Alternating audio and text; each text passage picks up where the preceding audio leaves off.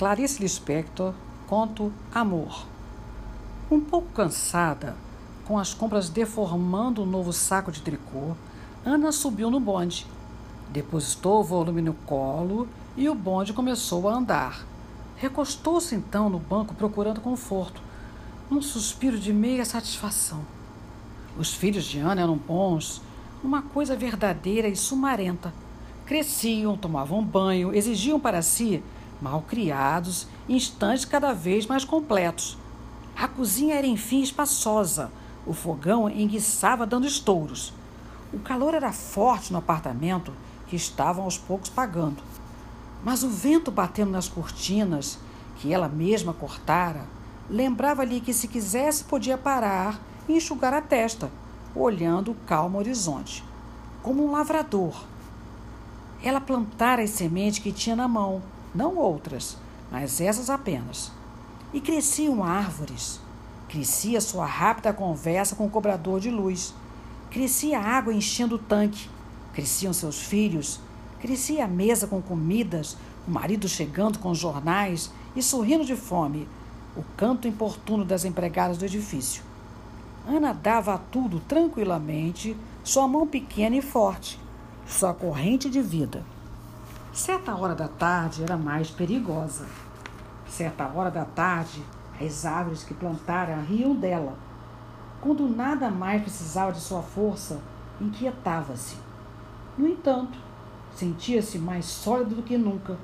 Seu corpo engrossara um pouco e era de se ver o modo como cortava blusas para os meninos, a grande tesoura dando estalidos na fazenda. Todo o seu desejo vagamente artístico encaminhara-se há muito no sentido de tornar os dias realizados e belos. Com o tempo, seu gosto pelo decorativo se desenvolvera e suplantara a íntima desordem. Parecia ter descoberto que tudo era passível de aperfeiçoamento. A cada coisa se prestaria uma aparência harmoniosa. A vida podia ser feita pela mão do homem. No fundo, Ana sempre tivera necessidade de sentir a raiz firme das coisas. E isso um lar perplexamente lhe dera. Por caminhos tortos, Vera caía no destino de mulher, com a surpresa de nele caber como se o tivesse inventado. O homem com quem casara era um homem verdadeiro. Os filhos que tiveram eram filhos verdadeiros. Sua juventude anterior parecia-lhe estranha, como uma doença de vida dela havia aos poucos emergido para descobrir que também sem a felicidade se vivia, abolindo-a, encontrar uma legião de pessoas antes invisíveis que viviam como quem trabalha, com persistência, continuidade, alegria. O que sucedera a Ana antes de ter o lar estava para sempre fora de seu alcance. Uma exaltação perturbada que tantas vezes se confundira com felicidade insuportável. Criaram em troca algo enfim compreensível, uma vida de adulto. Assim, ela o quisera e escolhera. Sua precaução reduzia-se a tomar cuidado na hora perigosa da tarde, quando a casa estava vazia, sem precisar mais dela, sol alto, cada membro da família distribuído nas suas funções. Olhando os móveis limpos, seu coração se apertava um pouco em espanto. Mas na sua vida não havia lugar para que sentisse ternura pelo seu espanto. Ela o abafava com a mesma habilidade que as lides em casa lhe haviam transmitido. Saía então para fazer compras ou levar objetos para consertar, cuidando do lar e da família, à revelia deles. Quando voltasse, era o fim da tarde e as crianças vindas do colégio exigiam-na. Assim chegaria a noite, com sua tranquila vibração. De manhã, acordaria aureolada pelos calmos deveres.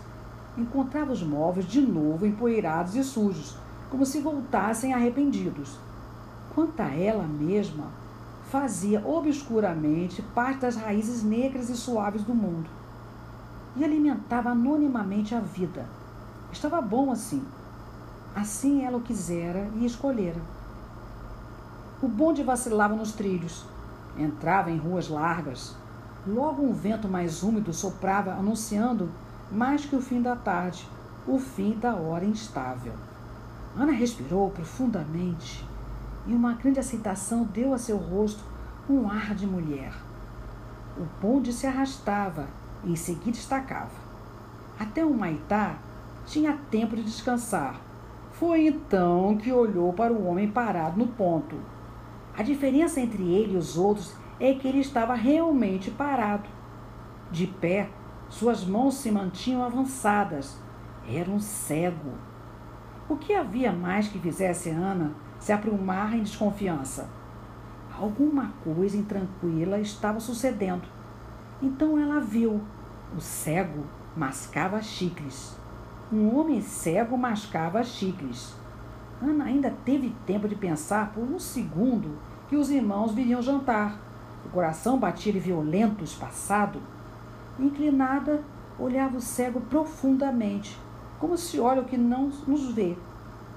Ele mastigava goma na escuridão, sem sofrimento, com os olhos abertos. O movimento da mastigação fazia-o parecer sorrir e de repente deixar de sorrir. Sorrir e deixar de sorrir, como se ele a tivesse insultado. Ana olhava-o e quem a visse teria a impressão de uma mulher com ódio. Mas continuava a olhá-lo, cada vez mais inclinada. O bonde deu uma arrancada súbita, jogando-a desprevenida para trás. O pesado saco de tricô despencou-se do colo, ruiu no chão. Ana deu um grito. O condutor deu ordem de parada antes de saber do que se tratava. O bonde estacou. Os passageiros olharam assustados. Incapaz de se mover para apanhar suas compras, Ana se aprumava pálida. Uma expressão de rosto, há muito não usada, ressurgira ali com dificuldade, ainda incerta, incompreensível.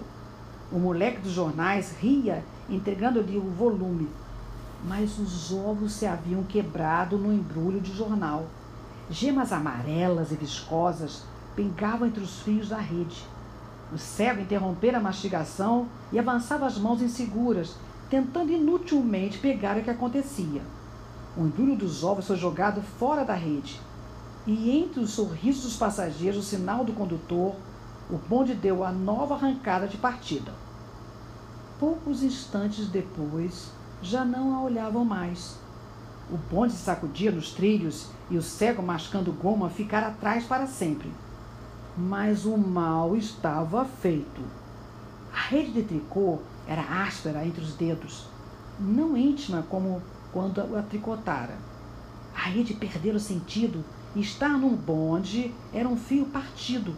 Não sabia o que fazer com as compras no colo. E com uma estranha música, o mundo recomeçava ao redor. O mal estava feito. Por quê? Teria esquecido de que havia cegos? A piedade a sufocava. Ana respirava pesadamente. Mesmo as coisas que existiam antes do acontecimento estavam agora de sobreaviso. Tinham um ar mais hostil, perecível. O mundo se tornara de novo um mal-estar. Vários anos ruíam, as gemas amarelas escorriam. Expulsos de seus próprios dias, parecia-lhe que as pessoas na rua eram periclitantes que se mantinham por um mínimo equilíbrio à tona da escuridão. E por um momento, a falta de sentido deixava-as tão livres que elas não sabiam para onde ir. Perceber uma ausência de lei foi tão súbito que Ana se agarrou ao banco da frente, como se pudesse cair do bonde, como se as coisas pudessem ser revertidas com a mesma calma com que não o eram. O que chamava de crise viera afinal e sua marca era o prazer intenso com que olhava agora as coisas, sofrendo espantada.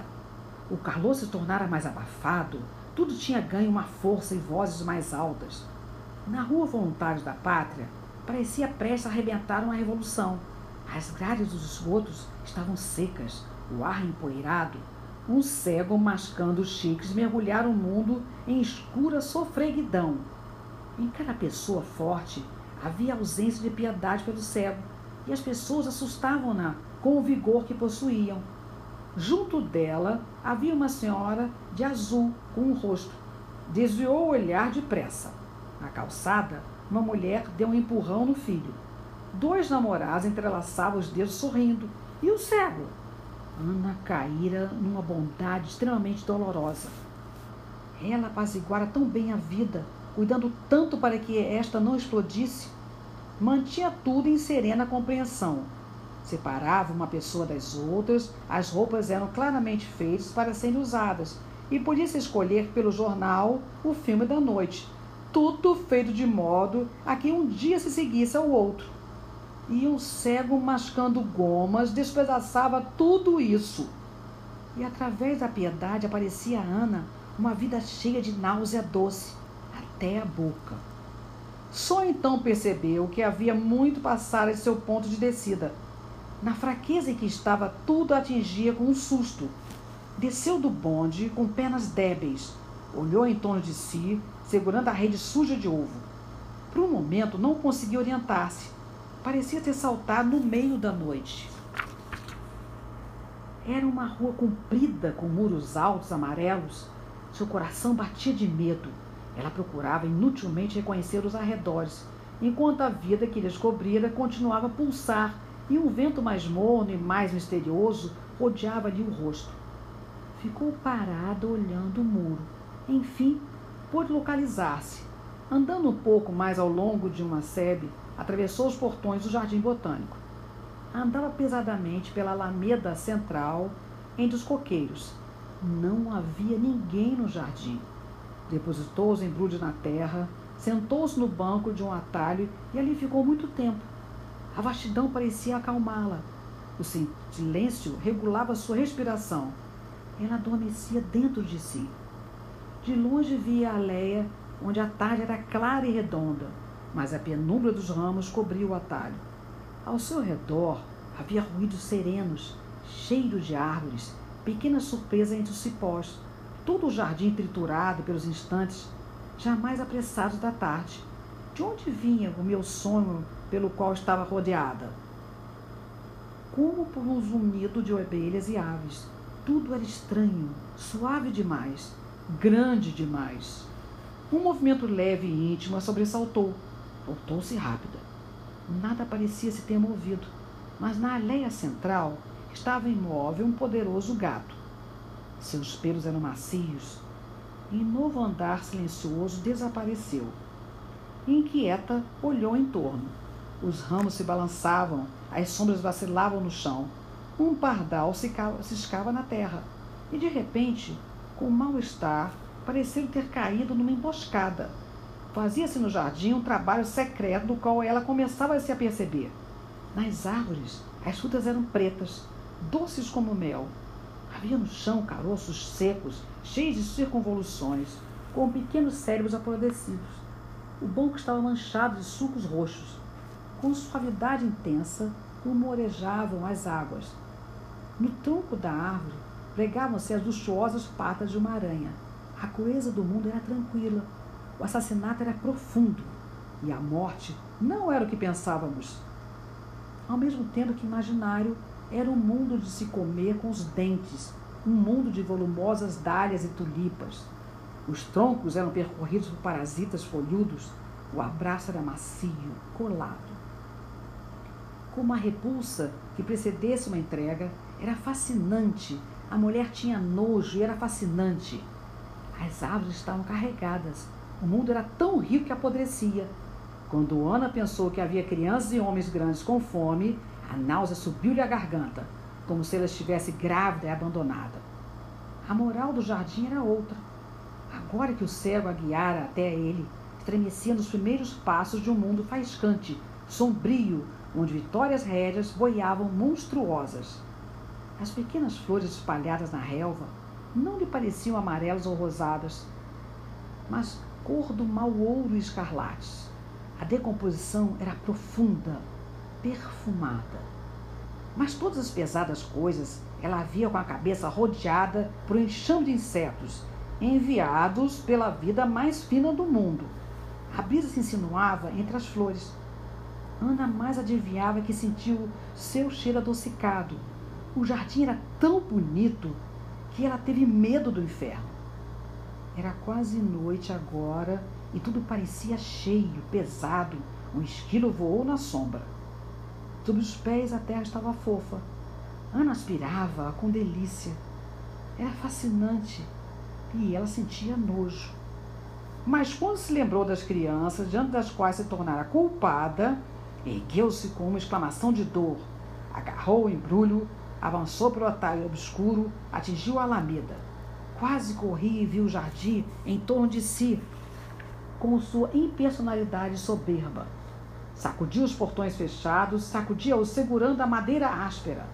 O vigia apareceu espantado de não a ter visto. Enquanto não chegou à porta do edifício, parecia à beira de um desastre. Correu com a rede até o elevador, sua alma batia-lhe no peito. O que sucedia? A piedade pelo cego era tão violenta como uma ânsia, mas o mundo lhe parecia seu, sujo, perecível, seu. Abriu a porta de casa. A sala era grande, quadrada, as maçanetas brilhavam limpas, os vidros da janela brilhavam, a lâmpada brilhava. Que nova terra era essa? E por um instante, a vida sadia que levara até agora pareceu um modo moralmente louco de viver. O menino que se aproximou correndo era como um ser de pernas compridas e rosto igual ao seu, que corria e abraçava. Apertou-o com força, com espanto. Protegia-se trêmula, porque a vida era periclitante. Ela amava o mundo, amava o que fora criado, amava com nojo. Do mesmo modo como sempre fora fascinada pelas ostras, como aquele vago sentimento de asco que a aproximação da verdade lhe provocava. Avisando-a, abraçou o filho quase a ponto de machucá-lo, como se soubesse de um mal, o cego ou o belo jardim botânico. Agarrava-se a ele, a quem queria acima de tudo. Fora atingida pelo demônio da fé. A vida é horrível, disse-lhe baixo, faminta. O que faria se seguisse o chamado do cego? Iria sozinha. Havia lugares pobres e ricos que precisavam dela ela precisava deles. Tenho medo, disse. Sentia as costelas delicadas da criança entre os braços. Ouviu o seu choro assustado. Mamãe! chamou o menino. Afastou, olhou aquele rosto, seu coração crispou-se. Não deixe mamãe te esquecer, disse-lhe. A criança não sentiu o abraço e afrouxar, escapou e correu até a porta do quarto, de onde olhou-a mais segura. Era o pior olhar que jamais recebera. O sangue subiu-lhe ao rosto, esquentando. Deixou-se cair numa cadeira, com os dedos ainda presos na rede. De que tinha vergonha? Não havia como fugir. Os dias que ela forjara havia se rompido na crosta e a água escapava. Estava diante da ostra e não havia como não olhá-la. De que tinha vergonha? É que já não era mais piedade, não era só piedade, seu coração se enchera com pior vontade de viver. Eu não sabia se estava do lado cego ou das espessas plantas. O homem pouco a pouco distanciara em tortura ela parecia ter passado para o lado dos que lhe haviam ferido os olhos. O jardim botânico, tranquilo e alto, me revelava. Com horror descobria que pertencia à parte forte do mundo e que nome se deveria dar à sua misericórdia violenta? Seria obrigada a beijar o leproso, pois nunca seria apenas sua irmã.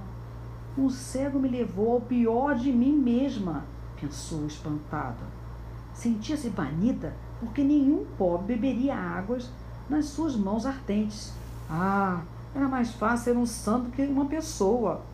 Por Deus, Pois não fora verdadeira a piedade que sondaram seu coração as águas mais profundas? Mas era uma piedade de leão.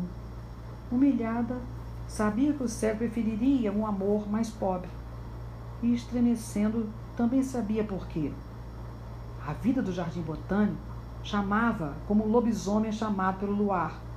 Oh, mas ela amava o cego, pensou com os olhos molhados. No entanto, não era com esse sentimento que se iria a uma igreja. Estou com medo, disse sozinha na sala. Levantou-se e foi para a cozinha ajudar a empregada a preparar o jantar. Mas a vida arrepiava como um frio. Ouviu o sino da escola, longe e constante, o pequeno horror da poeira, ligando em fios a parte inferior do, fogão, onde descobriu a pequena aranha. Carregando a jarra para mudar a água, Havia o horror da flor se entregando lânguida e asquerosa às suas mãos. O mesmo trabalho secreto se fazia ali na cozinha. Perto da lata de lixo, esmagou com o pé a formiga. O pequeno assassinato da formiga. O mínimo corpo tremia. As gotas d'água caíam na água parada do tanque. Os besouros de verão, o horror dos besouros inexpressivos. Ao redor havia uma vida silenciosa, lenta, insistente. Horror, horror. Andava de um lado para o outro na cozinha, cortando os bifes, mexendo a creme. Em torno da cabeça, em ronda, em torno da luz, os mosquitos de uma noite cálida. Uma noite em que a piedade era tão crua como o amor ruim. E dos dois seios escorria o suor. A fé quebrantava, o calor do forno ardia nos seus olhos. Depois, o marido veio. Vieram os irmãos e suas mulheres. Vieram os filhos dos irmãos. Jantaram com as janelas todas abertas no nono andar. Um avião estremecia, ameaçando no calor do céu. Apesar de ter usado poucos ovos, o jantar estava bom.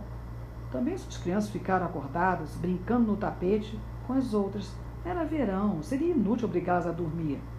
Ana estava um pouco pálida e ria suavemente com os outros. Depois do jantar, enfim, a primeira brisa mais fresca entrou pelas janelas. Eles rodeavam a mesa, a família.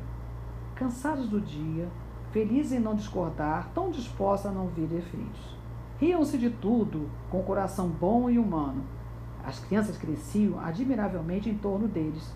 E como uma borboleta, Ana prendeu um instante entre os dedos, antes que ele nunca mais fosse seu.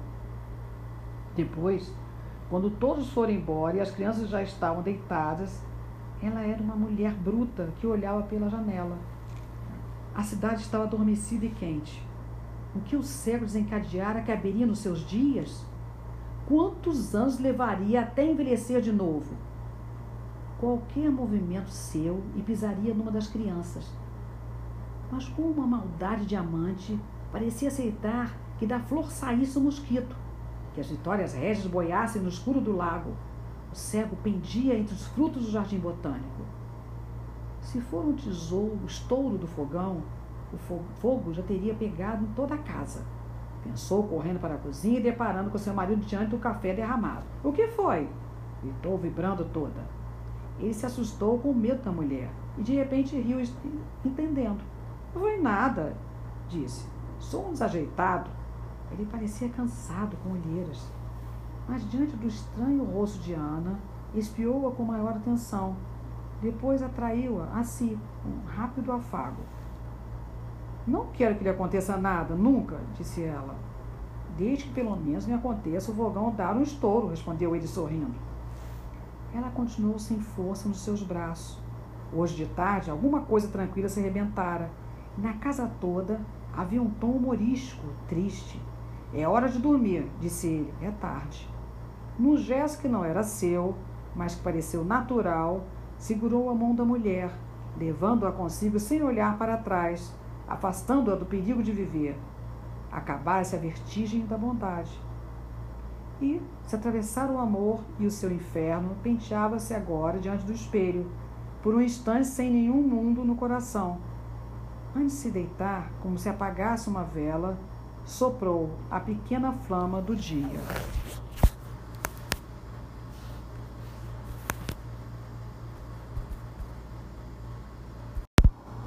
Clarice Lispector conta Uma Galinha. Era uma galinha de domingo, ainda viva porque não passava de nove horas da manhã. Parecia calma. Desde sábado encolhera-se num canto da cozinha, não olhava para ninguém, ninguém olhava para ela.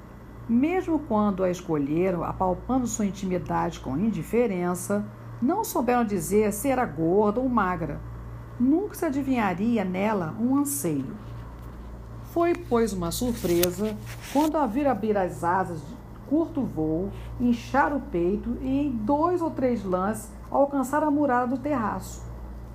Um instante ainda vacilou, o tempo da cozeira dar um grito, e em breve estaria no terraço do vizinho, de onde, em outro voo desajeitado, alcançou um telhado. Lá ficou em adorno deslocado, hesitando ora num, ora no outro pé. A família foi chamada com urgência e, consternada, viu o almoço junto numa chaminé. O dono da casa, lembrando-se da dupla necessidade de fazer esporadicamente algum esporte de almoçar, vestiu radiante um calção de banho, resolveu seguir o itinerário da galinha.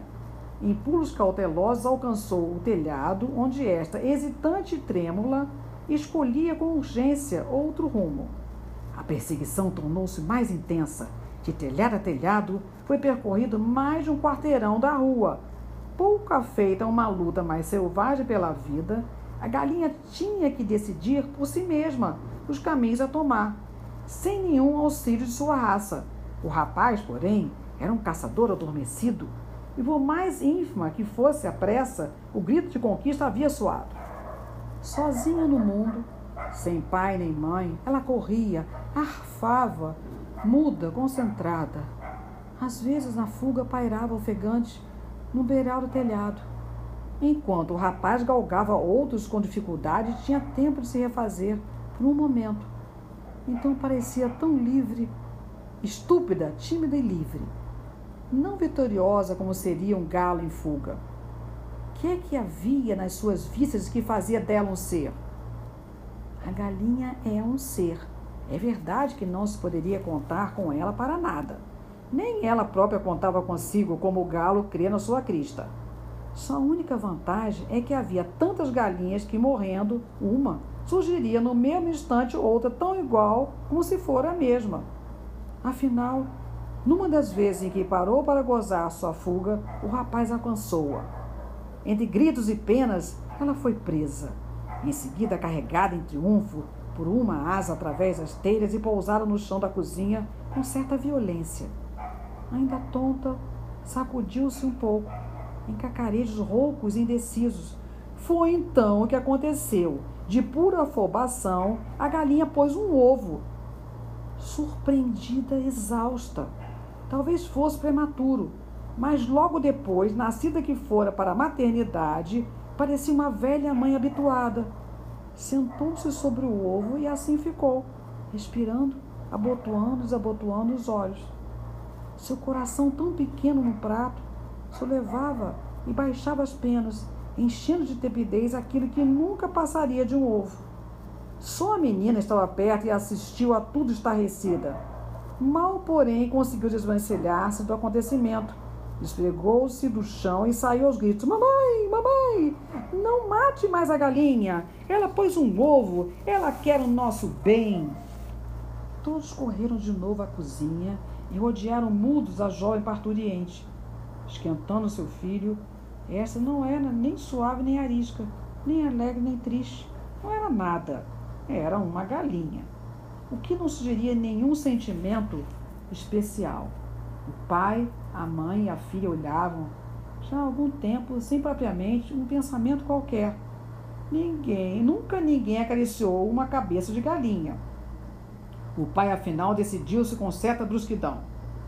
Se você mandar matar esta galinha, nunca mais comerei galinha na minha vida. Eu também, jurou a menina com ardor.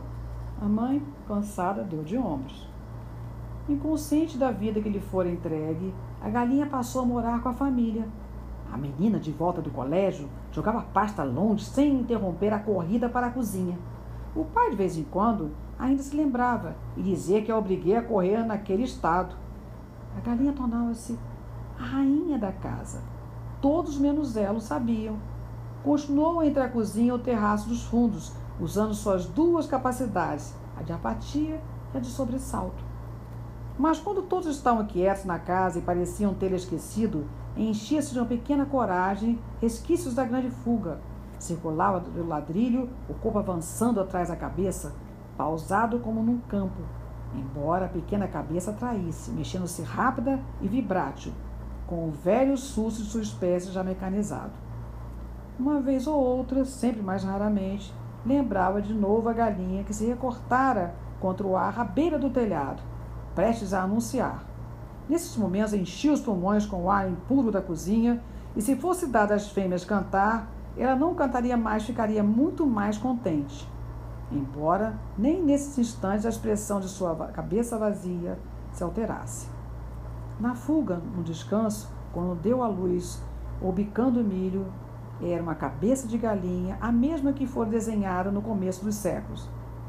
Até que um dia mataram-na, comeram-na e passaram-se anos.